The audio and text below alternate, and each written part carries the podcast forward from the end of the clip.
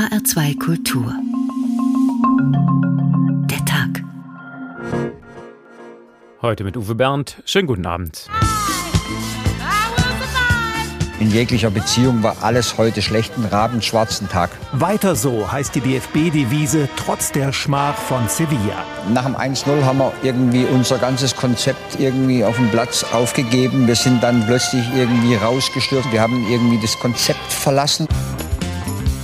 Der Tatort ist für Millionen Menschen ein Ritual, wie früher der Kirchgang. Diese Regelmäßigkeit und dieser Halt, der quasi dem Tatort-Zuschauer gegeben wird, er ist ermordet worden. Oh. Wer macht denn sowas?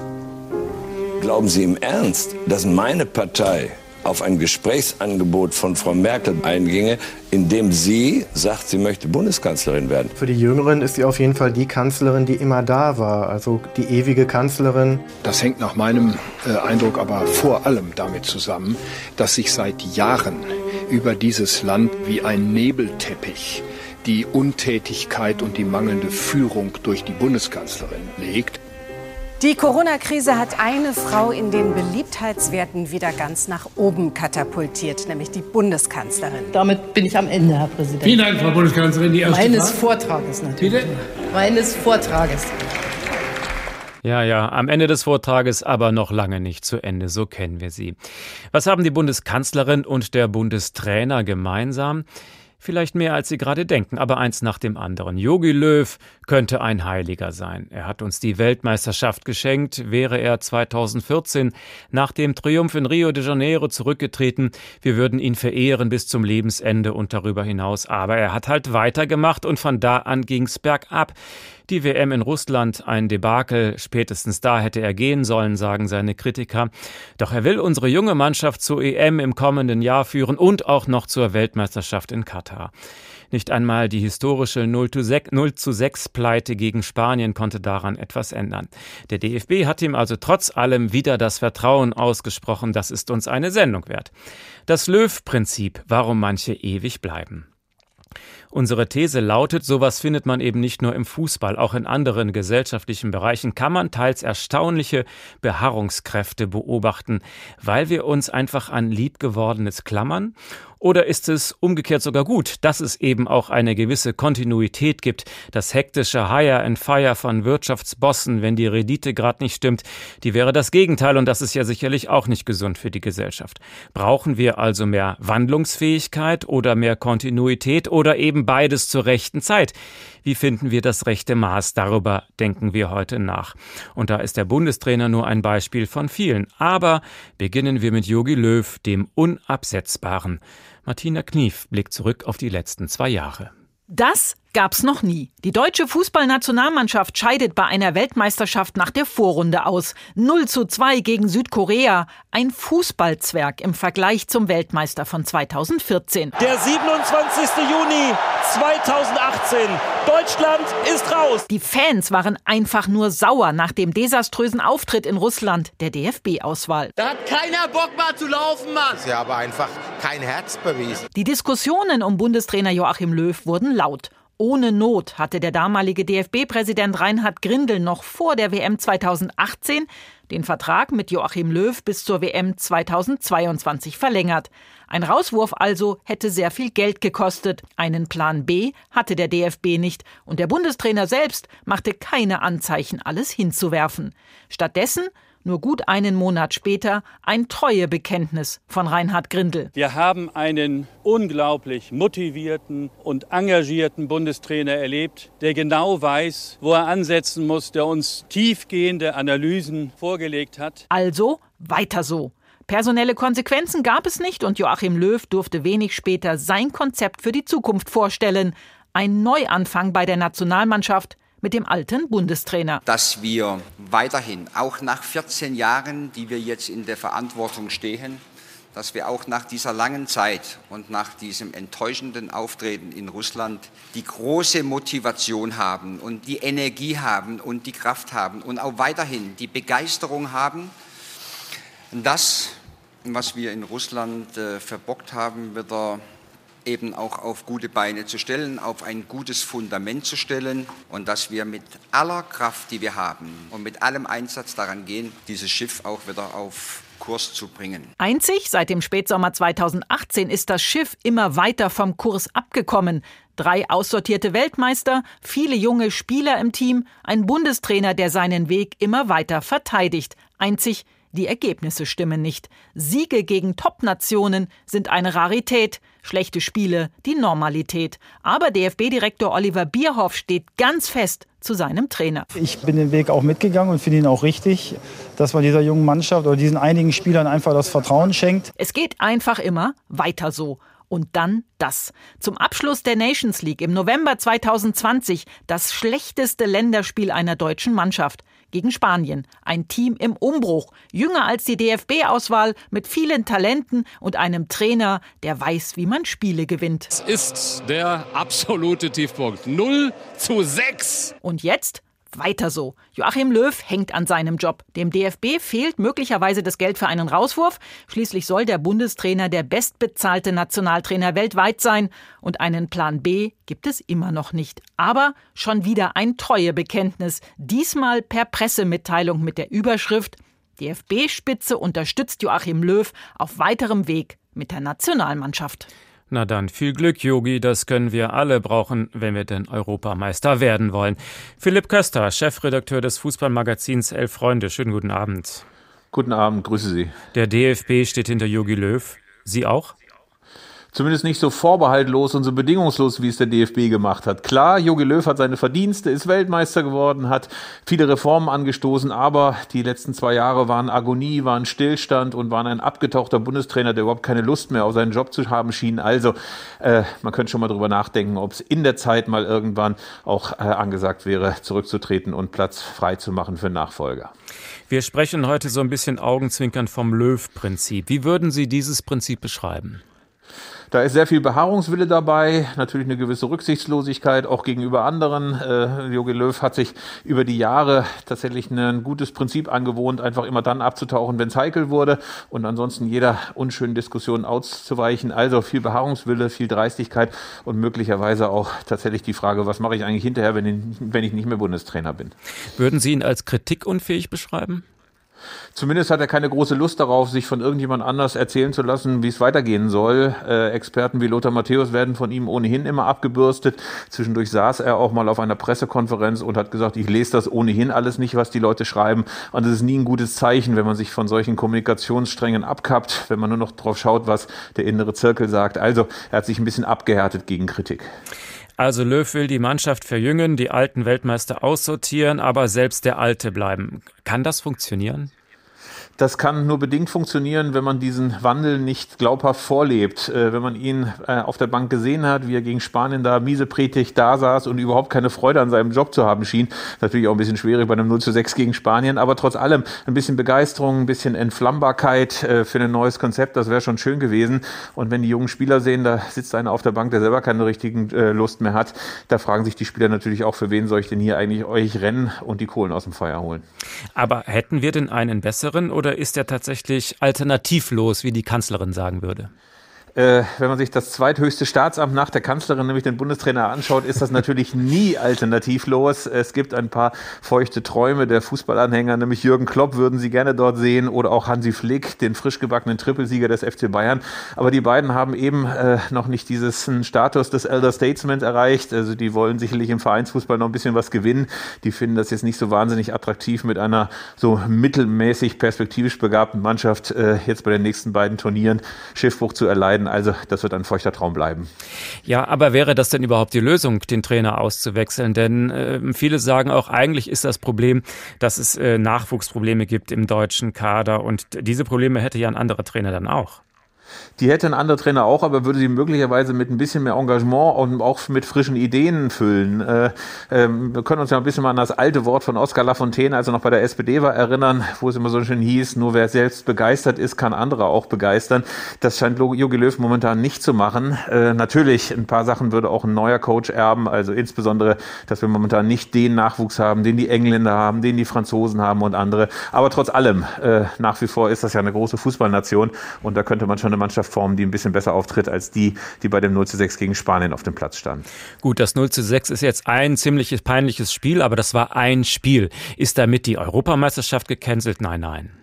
Nein, natürlich nicht, aber tatsächlich hat der DFB ja versucht, den Eindruck zu erwecken, das sei tatsächlich nur ein desaströses, vergurktes Spiel gewesen. Aber tatsächlich, wenn man sich mal anschaut, wie viele begeisterte Spiele die Nationalmannschaft seit 2018 und schon vorher abgeliefert hat, da kommt man auch äh, nicht unbedingt an eine ganze Hand, um da durchzuzählen. Also, äh, die Mannschaft spielt nicht gut äh, und insbesondere hat man noch nicht eine Ahnung, wie das eigentlich aussehen sollte, so eine neue, umgebrochene Mannschaft. Äh, und nur deswegen brüllen ja auch alle nach Thomas Müller und nach Mats Hummels und nach Jerome Boateng, obwohl die ja auch schon äh, auf die Frühpension zusteuern. Also, das hätte Jogi Löw einfach besser moderieren müssen. Stattdessen sonnt er sich immer noch im Glanze von 2014.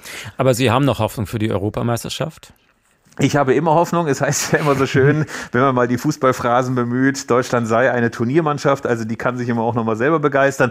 Zum anderen ist das natürlich auch Jammern auf hohem Niveau. Also äh, wir haben nach wie vor viele gute Nachwuchsleute. Wir haben Stürmer wie Timo Werner, Mittelfeldspieler wie Kai Havertz. Also das ist jetzt alles nicht so gruselig, dass wir sofort die EM abschenken sollten und am besten gar nicht hinreisen sollten. Aber tatsächlich, äh, wenn man sich die Franzosen anschaut, wenn man sich die Spanier anschaut, das ist halt alles noch eine Klasse besser. Das ist noch Tempo, das ist äh, Rasse, das ist insbesondere auch Spieltakt taktische Disziplin. Es wäre halt schön, wenn Jogi Löw mal langsam anfangen würde, daran so zu feilen, dass das tatsächlich auch auf höchstem Niveau konkurrenzfähig ist. Also wir fragen heute, warum manche ewig bleiben. Haben Sie eine Erklärung bei Jogi Löw? Geht es da einfach um das Geld, weil der Vertrag so teuer ist oder hat der Mann noch einfach keine Idee, was er danach machen könnte?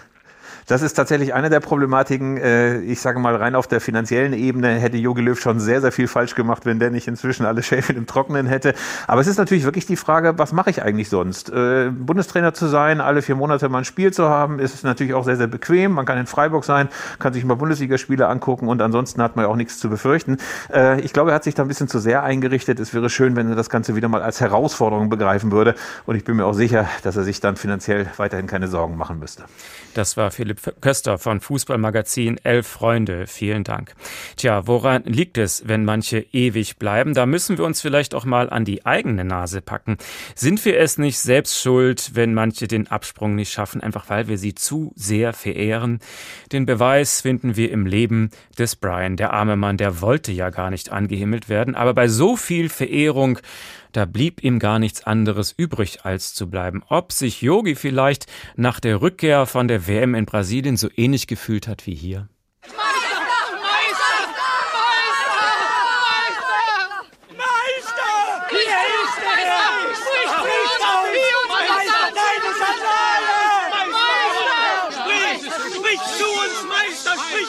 Ihr sollt fortgehen! Er hat sie! Er hat uns geliebt!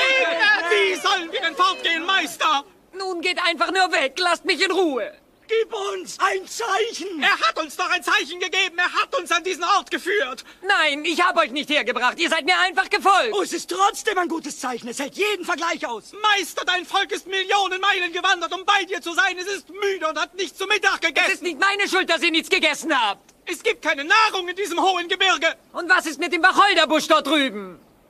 Ein Wunder! Ein Wunder! Nur durch sein Wort hat er den Busch Früchte tragen lassen. Seht ihr das? An dem Wacholderbusch sind Wacholderbeeren. Natürlich sind da Wacholderbeeren dran, weil es ein Wacholderbusch ist. Was habt ihr denn erwartet? Zeig uns doch bitte noch ein Wunder. Die Europameisterschaft im kommenden Jahr, die wäre auch so ein Wunder. Doch wir wissen alle, bei Brian nahm es kein gutes Ende. Dies sei eine Mahnung. Wir werden noch darauf zurückkommen. Nun aber kommen wir zu einem anderen deutschen Heiligtum, das seit 50 Jahren nicht tot zu kriegen ist, egal was auch passiert. Logisch, dieses hier.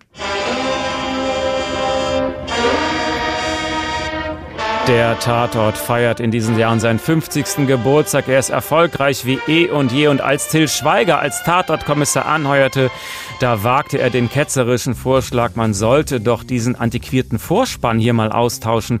Und er erntete einen Shitstorm sondergleichen. Also was macht den Tatort eigentlich so unsterblich? Norbert Kunze. Keine andere Sendereihe im deutschen Fernsehen hat sich über so viele Jahre als erfolgreich erwiesen wie der Tatort. Das lag auch an seiner Premiere. Rufen Sie mal ein Taxi nach Leipzig. Gleich der erste Fall gesellschaftlich relevant. Das bis heute so vereinende gemeinsame Fernseherlebnis Tatort startete 1970 mit einem Mord inmitten der schmerzhaften deutsch-deutschen Trennung. Da gibt es ein totes Kind in der Zone. Und es ist mir ziemlich schnuppe, ob das Kind in Ostdeutschland oder in Westdeutschland gestorben ist. Politische Themen, gesellschaftliche Veränderung, kulturelle Entwicklung. Im Tatort spiegelt sich seit jeher das Leben der Menschen, ihre Musik, ihr Essen, ihre Sprache. Hör auf mit der Scheiße! Dieses Scheißfernsehen taugt sowieso nichts! Götz George verkörperte ab 1991 einen neuen Typus Kommissar und entwickelte eine der populärsten Figuren. Ich sehe schon das Bild in der Zeitung von diesem Arsch. Schimanski vor der Leiche. Doppelpunkt. Ratlos. Horst Schimanski setzte sich über Regeln hinweg, schluckte zum Frühstück rohe Eier, ermittelte auf eigene Faust und fegte das Bild des peniblen Beamten hinweg. Morgen Haferkamp. Guten Morgen. Na, wie war das Wochenende? Naja, ich bin älter geworden. Sie sind ein sentimentaler Hund, Haferkamp. Scheint so. Haferkamp aus Essen, Frikadellenliebhaber und treuer Staatsdiener. Eine der beliebtesten Figuren, gespielt von Hans-Jörg Felmi, ein Frauentyp ebenso wie der Zollfahnder Cressin aus Köln. Das ist eine tote Taube. Tote Taube ist bei mir jemand, der nichts mehr werden kann. Die tote Taube in der Beethovenstraße. Unter Fans eine Perle der Tatortgeschichte. Ein Film, der zeigte, dass das Fernsehen auch experimentell sein wollte. Ich verstehe nicht, warum die Kriminalpolizei den Fall an Sie abgegeben hat. Sie sind doch Zollfahnder, stimmt's, Mr. Chrissy? Ja, richtig. Ebenfalls ungewöhnlich war die Regiearbeit von Dieter Wedel, der 1973 einen ganz gewöhnlichen Mord semidokumentarisch schilderte und den Zuschauer in die Handlung einbezog. Ja, die Ermittlungen habe ich damals geleitet, das ist richtig. Einer meiner ersten Fälle als Leiter dieses Kommissariats. Ohnehin favorisieren die Zuschauer oftmals einzelne, ganz bestimmte Filme. Seit 1977 ist das aufgrund seiner Klasse vor allem Wolfgang Petersens Reifezeugnis mit dem Kieler Kommissar Finke und Nastasia Kinski als Sina Wolf. Kommst du mit auf ein Eis? Das geht doch heute nicht. Wir haben einfach zu viel auf. Ja, ja, wir haben immer zu viel auf. Jeden Tag haben wir zu viel auf. Auch am Wochenende. Beliebtheit heißt aber nicht immer Erfolg, wie sich ohnehin die Ansprüche geändert haben. Die höchsten Einschaltquoten mit über 12 Millionen Zuschauern erreichen heute die Ermittler aus Münster. Die meisten Menschen in der Geschichte des Tatorts schalteten 1978 ein zur Episode 83 aus Stuttgart. Rot, Rot, Rot mit Filmstar Kurt Jürgens. Ich habe auf dich gewartet. Du weißt doch, dass das ganz sinnlos ist. Du bringst dich um deinen Schlaf. Würdest du bitte aufhören, mit mir wie mit einem schwachsinnigen Kind zu reden? Nur eine Folge später war es dann soweit, die erste Frau als Hauptfigur. Oberkommissarin Marianne Buchmüller vom Polizeikommissariat und mein Kollege Georg Mewes. Oberkommissarin? Ja. Heißt das, Sie sind die Vorgesetzte von diesem Herrn? Nicole Hesters übernahm damals die Vorreiterrolle und hatte starke Nachfolgerin. Ihre neue, wie heißt sie? Fräulein Odenthal. Fräulein Odenthal hat selbst gesagt. Na, dann muss es ja stimmen. Das Fräulein Odenthal ist seit 1989 dabei, mittlerweile also die dienstälteste Polizistin im Tatortkosmos. Bilden Sie sich bloß nicht ein, Sie könnten uns hier auf die Dauer anlügen. Wir kommen Ihnen schon auf Ihre Schliche. Ihnen und Ihre sauren Komplizen. Spannung, Unterhaltung, Privates, Dienstliches. Im Tatort war immer alles möglich. Klar, gelegentlich war es langweilig, manches Mal albern, mitunter zu blutrünstig. Doch all das ist ja nur ein Abbild unserer Gesellschaft und der Veränderung. Wenn äh, unsere Nachkommen irgendwann mal etwas über die Bundesrepublik dieser Jahrzehnte wissen wollen, dann brauchen sie nur alle Tatorte anzugucken, dann wissen sie, was hier im Lande los war. Das sagte der vor zwei Jahren verstorbene Tatorterfinder Gunther Witte. Der hatte die Idee vor genau 50 Jahren und erhält sich bis heute. Ein Unikat in der schnelllebigen Fernsehlandschaft. Also was macht den Tatort so unsterblich? Claudia Wick ist Medienkritikerin und die Leiterin des Fernsehbereichs der Kinemathek in Berlin. Schönen guten Abend. Schönen guten Abend. Warum hält sich der Tatort seit fünf Jahrzehnten? Also ich wage jetzt mal eine steile These, weil er diese tolle Erkennungsmelodie hat, weil er seinen Sendeplatz nie geändert hat und weil wir irgendwann angefangen haben, darüber zu reden, was wir eigentlich Sonntagabend machen. Und dann irgendwann wird das so ein Selbstläufer. Dann hat man das Gefühl, das Ding hat es schon immer gegeben und man müsste es auch immer weitermachen. Wie wichtig sind solche Medienrituale am Sonntagabend oder so da als, als emotionale Konstante?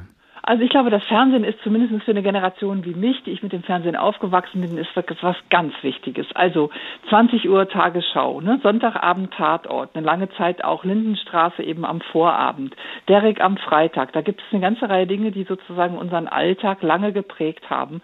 Und selbst wenn es jetzt Streaming-Portale gibt und die Möglichkeit, Sachen in der Mediathek zu sehen, haben wir doch trotzdem das Gefühl, manche Sachen muss man eben einfach einschalten, wenn es alle einschalten. Zum Beispiel Wetten, das war auch so ein Phänomen, wo man dachte, dachte, man muss das einfach gesehen haben.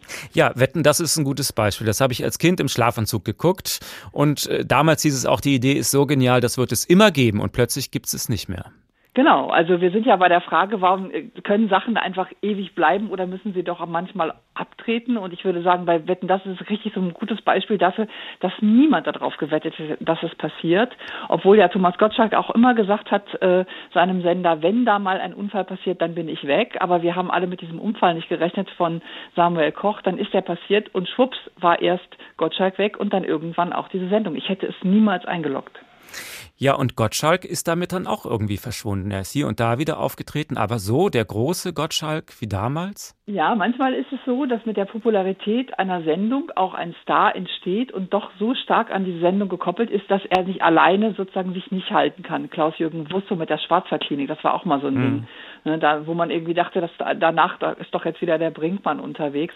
Und bei ein bisschen ist es bei Thomas Gottschalk so gewesen. Jetzt ist er ja beim SWR, hat zwischendurch bei den Privaten was gemacht, er hat bei der ARD Vorabend gemacht. Äh, wir Medienbeobachter haben das auch alle beobachtet, wie es unser Job ist, aber es hat nie mehr diese Strahlkraft gehabt. Hm, woran liegt das? Es gibt so ein paar Fernsehgesichter, die mich gefühlt das ganze Leben begleiten. Also Thomas Gottschalk, natürlich Günter Jauch, Klaus Kleber, für Ältere äh, vielleicht Harald Junke. Was muss passieren, damit die plötzlich weg sind vom Fenster der Aufmerksamkeit? Ja, manchmal gibt es äh, Skandale, die dann eben doch nicht, äh, an denen man nicht vorbeischauen kann. Manchmal ist es eben so, dass jemand zurücktritt, weil er sagt, das kann ich jetzt nicht mehr verantworten. Manchmal sind es wirklich auch, es ist ein elender Abstieg in den Quoten, dass, äh, dass Sendungen, also ich, ich bin zum Beispiel da noch ein bisschen älter als Sie, also bei mir war es auch Wim Tölke, der große Preis, dachte ich auch, das hört nie auf. Und irgendwann waren die Quoten dann doch so schlecht, dass es eben aufgehört hat. Auch da hat man versucht, es dann nochmal weiterzumachen, nachdem Wim Tölke gesagt hat, dann trete ich ab, ich bin vielleicht zu alt. Der nächste nächste, der dann kam, war aber noch älter. Da werden dann manchmal auch Fehler gemacht, äh, diese, diese wirklich wichtigen Ankerfiguren auszutauschen. Und wenn das nicht ganz doll matcht, dann sind wir als Publikum doch verstört und sagen, nö, das ist jetzt nicht mehr unser Nachbar. Sie haben gerade schon die Streaming-Dienste erwähnt. Man guckt nicht mehr dann, wenn es halt im Fernsehen läuft, sondern dann, wenn man gerade Zeit und Lust hat. Das ist ja auch sehr verlockend. Manche sagen, das ist das Ende des klassischen Fernsehens, des liane, line, line, Entschuldigung, line, linearen Fernsehens. Sehen Sie das auch so? Also ich sehe das nicht so. Ich glaube, dass sich das verändert und dass die beiden Systeme so aufeinander zuwachsen, wie das ja auch häufig ist. Man hat ja auch irgendwie, das Fax hat auch nicht in Briefe abgelöst und es gibt so viele Beispiele in den Medien, dass die Dinge eben sich gegenseitig verändern und jetzt fängt ja auch schon Netflix damit an äh, und überlegt laut in Frankreich ein lineares Fernsehen sozusagen ein Programm zu machen, dass man eben hintereinander gucken muss, dass damit kommt man ja dann in Richtung Fernsehen. Auf der anderen Seite haben AD und ZDF jetzt immer größere Anstrengungen für ihre Mediathek, machen da auch Serien, die es nur da zu sehen gibt. Das heißt, die entwickeln sich zu so einer Art Streamingdienst. Ich glaube, wir werden äh, bald daran gewöhnt sein, beides zu haben. Aber dieser Gedanke, dass das, was wir beide jetzt besprechen, zur gleichen Zeit sich Leute anhören, weil es eben live ist, das ist doch total wichtig. Also alle, die es hinterher sich nochmal anhören können, das ist schön und gut, aber wir haben jetzt das Gefühl, wir sind in einer großen Gruppe äh, und das macht doch das Fernsehen auch aus. Ja, und auch diese Sendung ist ein gutes Beispiel. Wir sind ja auf beiden Beinen erfolgreich, auch als mhm. Podcast und als Live-Sendung. Ähm, das heißt, was ist das Besondere beim Live-Fernsehen? Warum wird das Ihrer Meinung nach nicht verschwinden? Ja, weil ich glaube, dass wir, also in der Fachsprache nennt man das dann disperses Publikum, also womit gemeint ist, dass wir gar nicht wissen, mit wem wir schauen oder jetzt in unserem Fall zuhören, sondern dass das so ein verstreutes Publikum ist. Aber wir wissen, wir sind damit nicht allein. Wenn wir ins Kino gehen, dann wissen wir das. Wir sehen die Leute, die muffeln vielleicht auch manchmal nach irgendwie Zwiebel, Tacos oder sonst was, das ist viel gegenwärtiger. Aber wer eben Fernseh guckt, hat doch das Gefühl, er tut es in einer Gemeinschaft. Und diese Gemeinschaft ist ja bei Streamingdiensten zeitlich und auch räumlich viel weiter zerstreut. Wir gucken jetzt alle The Crown. Das ist dann so eine Weltgemeinschaft, ja. Aber mit der ist sozusagen nicht so gut am nächsten Tag drüber reden.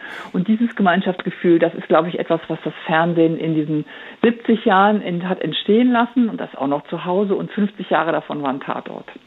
Und was mir gerade auffällt, bei allen Fernsehpersönlichkeiten, die wir bis jetzt ähm, erwähnt haben, war noch keine einzige Frau dabei. Ne? Gottschalk, Jauch, Kleber, Junke und so weiter. Ähm, können sich Männer mehr erlauben als Frauen, um präsent zu bleiben auf dem Schirm oder woran liegt das? Also sie können sich in jeder Weise offensichtlich mehr erlauben. Es gibt ein paar Skandale, über die Frauen gestolpert sind, über die Männer nicht gestolpert werden, aber vor allem dürfen Männer auf dem Bildschirm altern. Das dürfen Frauen nicht. Es gibt da einige prominente Beispiele, die eben ihren Hut nehmen mussten weil sie eben nicht mehr so schön aussahen als Frauen, weil sie zu faltig waren. Wenn man sich heute einige ältere Herren anguckt, ich will jetzt kein Altenbashing betreiben, aber dann ist da doch sozusagen das reife Gesicht am Start.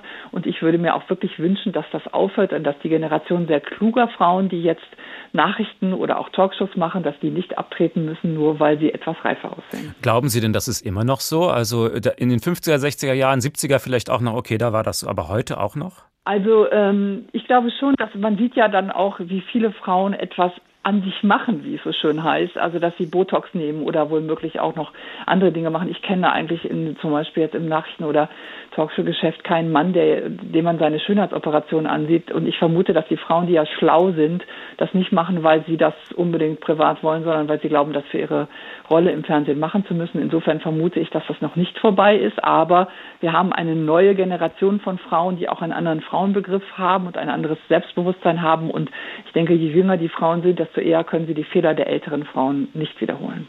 Das war Claudia Wick, die Leiterin des Fernsehbereichs der Kinemathek in Berlin. Vielen Dank. Und das Leben des Brian ist halt auch nicht tot zu kriegen, einfach weil der Humor so wunderbar zeitlos ist. Äh, da kann man auch nach 40 Jahren drüber lachen. Dieser Film ist tatsächlich aus dem Jahr 1979. Heil Messias! Ich bin nicht der Messias! Ich sage, du bist es, Herr, und ich muss es wissen, denn ich bin schon einigen gefolgt. Heil Messias! Ich bin nicht der Messias. Würdet ihr mir bitte zuhören? Ich bin nicht der Messias. Versteht ihr das? Ganz, ganz ehrlich. Nur der wahrhaftige Messias leugnet seine Göttlichkeit. Was? Ihr müsst mir doch eine Chance lassen, da rauszukommen. Also gut, ich bin der Messias. Er ist es! Er ist der Messias! Und jetzt verpisst euch! Wie sollen wir uns verpissen, o oh Herr? Haut einfach nur ab, lasst mich zufrieden. Das Löw-Prinzip, warum manche ewig bleiben. Und das betrifft halt nicht nur den Bundesträger. Diese Liste lässt sich beliebig fortschreiben. Mario Scala fällt da so einiges ein. Und manches klingt fast so, als hätte er letzte Nacht einen schrecklichen Albtraum gehabt. Ja, ja, so blau, blau, blau blühten sie ja, wenn beim Alpenglüh. Wir schreiben das Jahr 2085. Heino feiert gerade den 60. Jahrestag seiner ersten Abschiedstournee. Getrübt wird sie ein wenig durch Beschwerden seiner Sangesbrüder Roland Kaiser und Bata Illich, die ihm vorwerfen, er habe einige ihrer neuen Songs gecovert. Aber dann einigen sie sich einfach darauf, bis zum Jahr 2100 alljährlich gemeinsam auf Tournee zu gehen. So manch ein Zeitgenosse scheint unverwüstlich und ist seit gefühlt ewigen Zeiten ein Lebensbegleiter. Gab es überhaupt je eine Zeit vor Martin Walser, Friede Springer, Boto Strauß, Jägermeister, Captain Iglu, Maggi nimmt zwei oder Ferdinand Piech? Selbst letzterer nimmt vermutlich nur eine kurze Lebenspause und wird nächstes Jahr putzmunter im Dschungelcamp auftauchen, zusammen mit Leo Kirch und Josef Ackermann. Die Frage, warum das so ist und ob das notwendig so sein muss, ist nicht immer einfach zu beantworten. Bei folgendem Zeitgenossen ist es noch simpel. Ich habe zum ersten Mal gemerkt, was es heißt, Wimbledon gewinnen zu können. Habe auch dann gleich mit einer Doppelfehler angefangen und dann habe ich angefangen zu beten. Und Gott hat Boris Becker erhört und schenkte ihm Unsterblichkeit, sodass auch unsere Ur-Urenkelkinder noch über seine aktuellen Eheprobleme unterrichtet sein werden. Dafür musste er immerhin dreimal Wimbledon gewinnen und ward fortan unvermeidlich. Friede Springer hat sich in das immer dabei eingeheiratet und Martin Walser bekanntlich schon bei Goethe hospitiert. Aber warum spielen wir noch Monopoly? Der Spielemarkt ist heute so ausdifferenziert, dass niemand mehr den Überblick hat, was es alles gibt. Für jedes Alter, jede Vorliebe ist etwas dabei. Und wir spielen immer wieder aufs Neue ein Spiel, das 1933 erfunden wurde und dessen Sinn darin besteht, armen Seelen, die zufällig auf der Schlossallee landen, das letzte Hemd auszuziehen. Oder ein anderes Spiel aus dem Jahr 1957, also genau der Zeit, als der Kalte Krieg die Welt in Schrecken versetzte und die Länder der Dritten Welt ihre Befreiung aus kolonialer Herrschaft suchten. Achtung, Risiko. Das Spiel um Strategie und Taktik rollt die Schlacht jetzt ganz neu auf. Dazu neue Missionen und Spielvarianten für noch raffiniertere Züge. Außerdem die Sonderedition Risiko, Herr der Ringe und Erweiterung. So lernen immer neue Generationen von Kindern, dass sie gewinnen, wenn sie Afrika, Asien und einen Kontinent ihrer Wahl erobern. Da sind andere, die einfach nicht weggehen, ungleich harmloser. Stationärhobel ist der vielseitig. Den will ich auch. Der neue Elektrohobel. Präzise, schneller, am preisgünstigsten. Nur von Black Decker. Black Decker, Black Decker, Black Decker. Unter den immer dabei Kandidaten finden sich auch solche, die 1886 bescheiden als Brühwürfel gestartet sind und mittlerweile ganze Supermarktregale okkupieren. Aha, deshalb die Eile nach Haus zu kommen. Es gibt die Fleischklößchensuppe. Natürlich von Maggi. Köstlich duftend und so schmackhaft. Maggi-Suppen, wie hausgemacht. Im Literaturbetrieb gilt die naheliegende Regel, wer schreibt, der bleibt. Boto Strauß hat über 30 Prosabände, mindestens ebenso viele Theaterwerke, dazu Essaybücher und Verstreutes aller Art veröffentlicht. Er wird nur noch übertroffen von Martin Walser, dessen Bibliografie überhaupt nur noch in der Form der Auswahl erfasst werden kann. Es wäre kein Problem, sich eine respektable Privatbibliothek zuzulegen, die ausschließlich aus den Werken dieser beiden besteht. Und nicht vergessen, bei Platzmangel ein Déjà-vu jagt hier gerade das nächste. Also dann schauen wir uns mal den nächsten wichtigen Bereich an. Wie steht es in unserer Wirtschaft um die Unabsetzbaren? Professor Markus Pohlmann ist Soziologe an der Universität Heidelberg und erforscht über Manager und Wirtschaftseliten. Schönen guten Abend. Schönen guten Abend. Also bei dem Stichwort fällt mir als erstes ein, der gute alte Firmenpatriarch, der den ganzen Laden gegründet hat und sein Leben lang führt. Wie oft gibt es heute sowas noch in Deutschland? Also ich glaube, Deutschland ist bekannt für seine Familienunternehmen, auch für seine großen Familienunternehmen. Insofern gibt es das schon noch häufig, aber hm, ich glaube, die Unersetzbarkeit, die Vorstellung der Unersetzbarkeit hat sich ein bisschen geändert und auch die Unternehmen haben häufig die Nachfolgeproblematik ganz gut in den Blick genommen. Ähm, das bedeutet praktisch, dass ähm, die Patriarchen sich jetzt nicht mehr durchgängig für unersetzbar halten. Und natürlich sind Beispiele wie Steve Jobs ganz einschlägige Beispiele, wo die halbe Welt gedacht hat, Apple wird nach ihm äh, zugrunde gehen und das Gegenteil war der Fall. Sie haben. Ähm, mhm. Ja, bitteschön.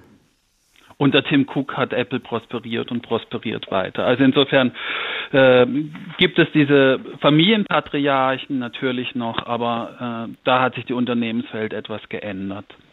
Sie haben Karrierewege von Topmanagern wissenschaftlich untersucht und deren Verweildauer. Also wie stehen wir denn da so im internationalen Vergleich da? Ja, also ist so, äh, ist vielleicht ganz interessant, äh, wenn man sozusagen äh, auf Bundesliga-Trainer schaut, ja, dann haben die so eine Verweildauer im Durchschnitt von zwei Jahren. Und ähm, Top-Manager in Deutschland haben eher eine Verweildauer im Durchschnitt von acht Jahren, also entsprechen eher so dem, was man von Trainer der Nationalmannschaft äh, kennt in der durchschnittlichen Verweildauer.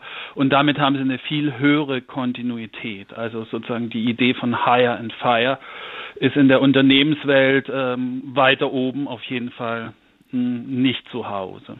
Ach so, das hätte ich jetzt gedacht. Also das ist vielleicht auch nur der oberflächliche Eindruck, weil das mehr Schlagzeilen macht, wenn man wieder hört, hier ist ein Topmanager gefeuert werden, weil die Rendite nicht passt und so weiter? Auf jeden Fall. Und natürlich ist auch interessant, wir haben natürlich uns auch mit den USA beschäftigt und äh, der jetzt äh, ausscheidende Präsident äh, ist ja bekannt für sein Hire and Fire. Äh, und wenn man sich das anschaut, dann ist die USA diesbezüglich wesentlich konservativer als Deutschland. Also sie haben eine durchschnittliche Konzernzugehörigkeit ihrer Top-Führungskräfte bei den größten Unternehmen von 25 Jahren und gerade mal einen Konzernwechsel im Durchschnitt. Man merkt also, auch da ist die Welt ganz anders als das, was man erwarten würde. Ist das vielleicht auch branchenabhängig? Ja, natürlich. Also es gibt Branchen, wo man eine viel höhere Fluktuation hat. Äh, aber ich sage mal so, die, die Kernbranchen, die Kernbranchen sind eigentlich relativ konstant, auch über die Jahrzehnte hinweg von einer hohen Kontinuität geprägt. Ich würde jetzt wieder vermuten, oder ist das auch ein Klischee, dass in der Finanzbranche viel mehr gefeuert wird und dass da eine höhere Fluktuation ist als in anderen Bereichen? Ja, äh, das kann durchaus sein. Wir haben ja irgendwie mit der Deutschen Bank auch äh, so ein Beispiel, wo wir eigentlich erst eine hohe Kontinuität hatten und dann äh, auch über institutionelle Investitor Investoren getriggert, äh, ich sag mal, mehr, mehr Abwechslung auf den Vorstandspositionen. Äh, und mh, beim im, im Investmentbereich ist es sicherlich so, dass es äh, da eine höhere Fluktuation gibt und äh, auch das Stichwort Loyalität kein gern gehörtes ist. Ja. Welche Folgen hat das denn für die Identifizierung mit dem Unternehmen, wenn die Spitze ständig wechselt?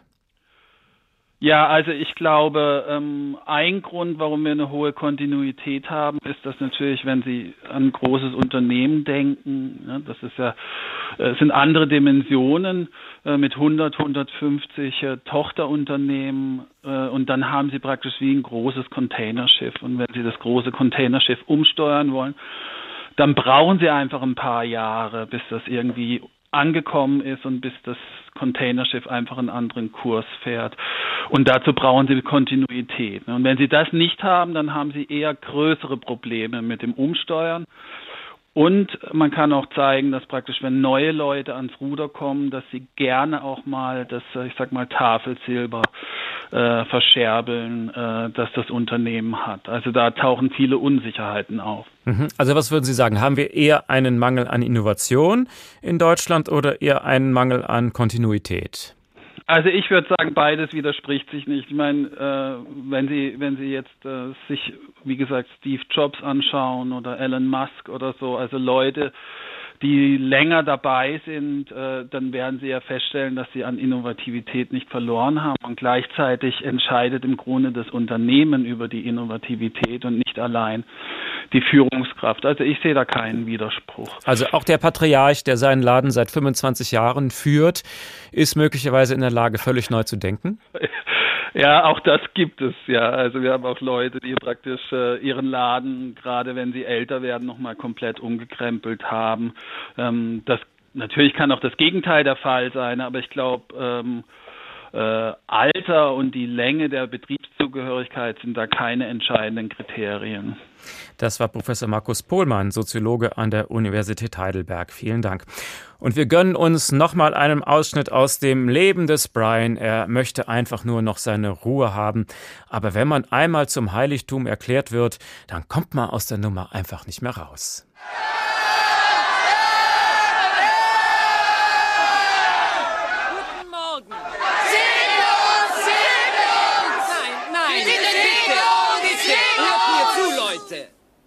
Ich habe ein oder zwei Dinge zu sagen. Sag sie uns! Sag uns beide Dinge! Hört zu, ihr versteht das alles falsch. Es ist wirklich nicht nötig, dass ihr mir folgt. Es ist völlig unnötig, einem Menschen zu folgen, den ihr nicht mal kennt. Ihr müsst nur an euch selbst denken. Ihr seid doch alle Individuen. Ja, wir sind alle Individuen. Und ihr seid alle völlig verschieden. Ja, wir sind alle völlig verschieden. Ich nicht.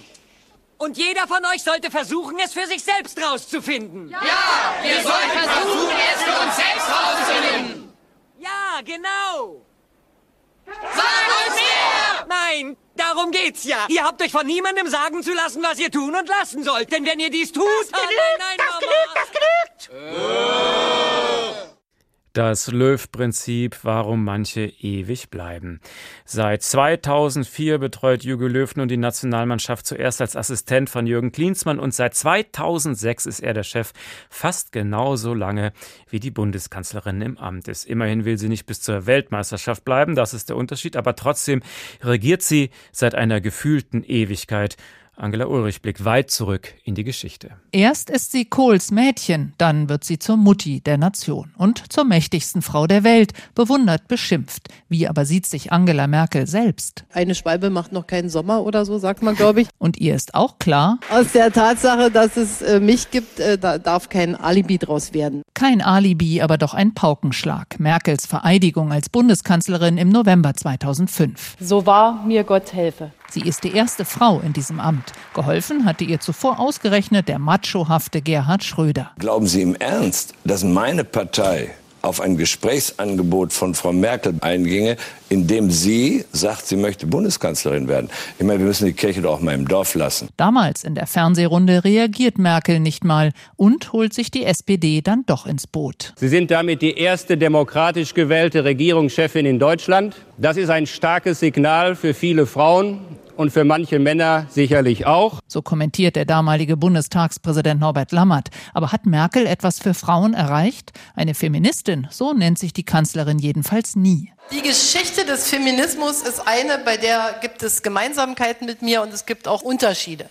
Und ich möchte mich auch nicht mit einem Titel schmücken, den ich gar nicht habe. Als Türöffnerin für Frauen sieht sie sich hingegen schon. Die Tür ging nicht mehr zu.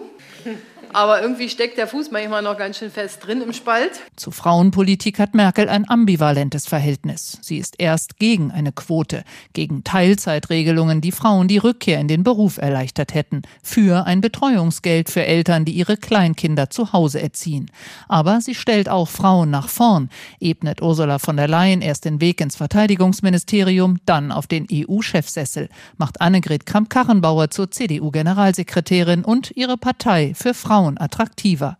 Reuters-Korrespondent Andreas Rinke beobachtet Merkel seit Jahren und sieht ein großes Engagement für Gleichberechtigung. Sie hat auf Auslandsreisen immer wieder versucht, Schwerpunkte zu setzen, die frauenbezogen waren hat in Saudi-Arabien zum Beispiel die erste Frauenuniversität besucht und immer wieder gesagt, dass sie glaubt, dass Gesellschaften besser funktionieren, in denen auch Frauen etwas zu sagen haben. Merkels pragmatischer Politikstil hilft ihr auch umzusteuern, wenn sie Irrtümer erkennt. Freiwillige Selbstverpflichtungen von Firmen für mehr Frauen in Führungspositionen reichen nicht, wird ihr klar. Gibt es immer wieder Unternehmen, auch leider, die sich die Ziellinie Null oder die Zielgröße Null setzen da will ich dann sagen, dass wir dafür null Verständnis haben. Merkels engster Führungskreis im Kanzleramt sind Frauen plus ein männlicher Regierungssprecher und Männer als Abteilungsleiter. Vielleicht ist genau das der große Unterschied auch zu ihren, möglicherweise zu ihren Vorgängern, weil sie eben keinen Unterschied zwischen den Geschlechtern macht. Sagt Reuters Korrespondent Rinke. Am Ende ihrer Amtszeit agiert Merkel freier bei allem in der Corona-Politik oder eben auch bei Gleichberechtigung. Als er eine alte Dame bei einem Bürgerdialog kürzlich beschreibt, wie sie sich umgeben fühle von starken Frauen, ist das nach Merkels Geschmack. Aber es muss ja nicht schlecht sein, wenn Frauen was zu sagen haben. Dass das heute in Deutschland so ist, hat auch mit Angela Merkel zu tun. Angela Merkel eine starke Frau. Und das muss man sich mal klar machen. Die Erstwähler bei der kommenden Bundestagswahl werden sich überhaupt nicht daran erinnern können, dass es vor ihr auch schon andere Bundeskanzler gab. Stefan Andreas Kastorf, Herausgeber des Tagesspiegel in Berlin. Schönen guten Abend. Schönen guten Abend. Also Angela Merkel und Jogi Löw sind ja angeblich sogar befreundet. Wir wissen nicht, wie eng wirklich. Aber passt das? Sehen Sie Gemeinsamkeiten zwischen den beiden? Ja, in der stoischen Art, in der sie einmal als richtig erkanntes äh, fortsetzen, indem sie daran festhalten und glauben, dass es auch weiter funktionieren werde. Ja, da gibt es sicherlich Ähnlichkeiten. Also Angela Merkels Stoizismus ist ja eine völlig neue Form der Stoa und das wird auch sicherlich mit ihr heimgehen und so ein ganz kleines bisschen, vielleicht nicht so intellektuell, aber ganz kleines bisschen davon findet man auch bei Jogi Löw. Er spricht nur ein bisschen anders als Angela Merkel, weniger zugewandt und weniger verständlich. Beständigkeit bis zur Halsstarrigkeit beschreiben manche diese beiden. Passt das? Ja, beständig neu wäre mir lieber. Also es geht nicht darum, dass man am einmal als richtig erkannten festhält oder äh, strikt daran festhält, was man einmal vereinbart hat. Das wäre Brezhnev. Nee, beständig neu ist mir lieber, allerdings aus eigener Erkenntnis und nicht getrieben von, sagen wir, Umfragen oder vermeintlich äh, wirklich wichtigen wissenschaftlichen Studien.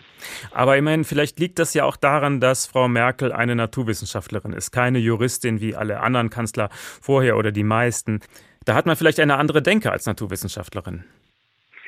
Ja, aber Physiker sind ja nicht diejenigen, die morgens früh aufstehen und sagen, so, heute erfinde ich die Relativitätstheorie. Die wissen ja nicht ganz genau, was am Anfang rauskommen wird. Die stellen eine Versuchsanordnung her, sie überlegen sich, was passieren könnte und am Ende betrachten sie die Ergebnisse und sagen, oh, das nennen wir jetzt mal Relativitätstheorie. Das ist ja sehr viel situativer, intuitiver, bei ihr auch emotionaler, als wir denken. Angela Merkel ist nicht eine Naturwissenschaftlerin, die aus, die morgens früh aufsteht und sagt und dann alles berechnet hat bereits. Nein, Natürlich ist sie insofern, sagen wir mal, eine Physikerin der Macht, als sie schon rechnen kann. Das können Physiker besonders gut. Und auch natürlich am Ende aus dem, was sie da erlebt und gesehen und erkannt hat, Ableitungen trifft. Aber das ist wie mit Koalitionen, denken Sie dran. Angela Merkel eine Koalition, sie hat bis jetzt noch jeden niederkoaliert. Das stand aber nicht am Anfang jeder Koalition, sondern am Ende. Die Versuchsanordnung wurde hergestellt und am Ende hat wer profitiert? Genau, Angela Merkel. Aber immerhin hat sie klipp und klar gesagt, dass sie auf gar keinen Fall noch einmal antreten wird. Also man kann ihr jetzt nicht vorwerfen, dass sie am Amt kleben würde. Nein, nun ist es aber so, all good things must come to an end. Äh, Nelly Furtado oder auch, äh, ich glaube, Sarah Vaughan war es. Es kommt irgendwann auch mal die Zeit, da die Menschen sagen, so nun ist er mal gut.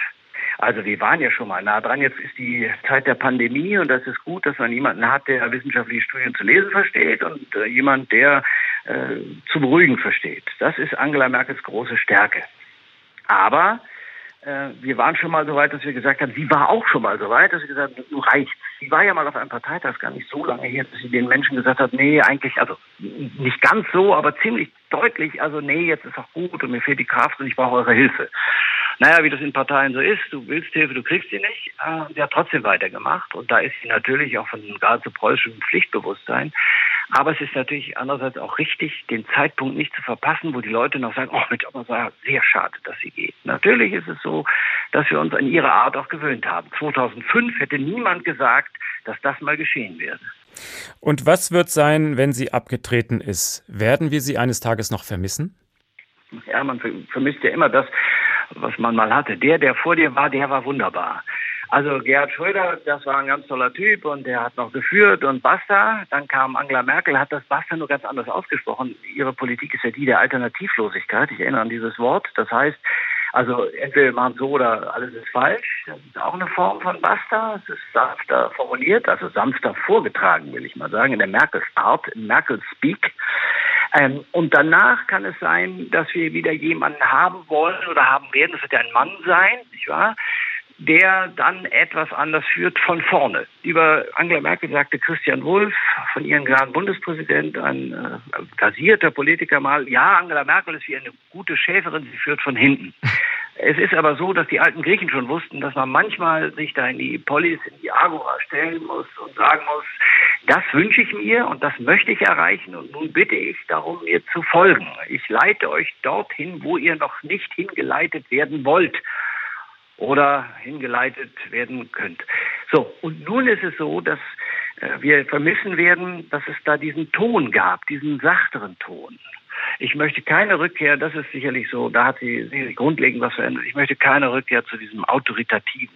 Ich sage und es geschehe. So wird das nicht sein. Das hat sie anders gemacht und das ist schon mal rein vom Habitus und Gestus anders und angenehmer. Aber es wird eine, es wird eine, glaube ich, äh, wie so eine Pendelbewegung geben. Das ist immer so. Das ist, das sah man ja auch in Amerika. Jetzt geht es wieder zurück zu, sagen wir, den, dem beiden Obama-Speak, nachdem es vorher den Trump gegeben hat. Und die Leute gesagt haben, also mit Obama, das ist jetzt auch mal gut. Was denken Sie, was wird wohl von dieser langen politischen Epoche bleiben? das Gefühl der begleitenden Besonnenheit. Angela Merkel als Ruhepol, als diejenige, die beruhigen kann. Die konnte besänftigen, beruhigen, das ist sicherlich ein äh, großer Wert, allerdings nicht der einzige. In der Politik darf man auch mal äh, aufrührend sein, äh, nicht aufrührerisch, aber aufrührend und nach vorne gehen und nicht nur hinter Umfragen oder Studien herlaufen. Und das hat sie sehr oft gemacht. Das ist nicht immer falsch, aber viele der ganz großen Änderungen in ihrer Amtszeit, ob jetzt Wehrpflichtänderung oder Atomkraftausstieg, anderes, war ja der allgemeinen Entwicklung geschuldet. Das war nicht, dass sie gesagt hat, jetzt wollen wir das aber so oder das ist ganz wichtig, ich habe es erkannt und ich führe euch dahin. Nein, es hat sich so entwickelt und sie hat sich dann an die Spitze der Bewegung gestellt, nachdem sie erkannt hat. Dennoch werden wir sagen, es war eine, hoffentlich auch nach der Pandemie, eine glückliche Zeit. Und wer kann das schon sagen als Bundeskanzlerin oder Bundeskanzler? Sie wird die größte Bundeskanzlerin sein, die wir hatten. Sie wird auch auf längere Sicht die einzige bleiben. Stefan Andreas Kastorf, Herausgeber des Tagesspiegel. Herzlichen Dank.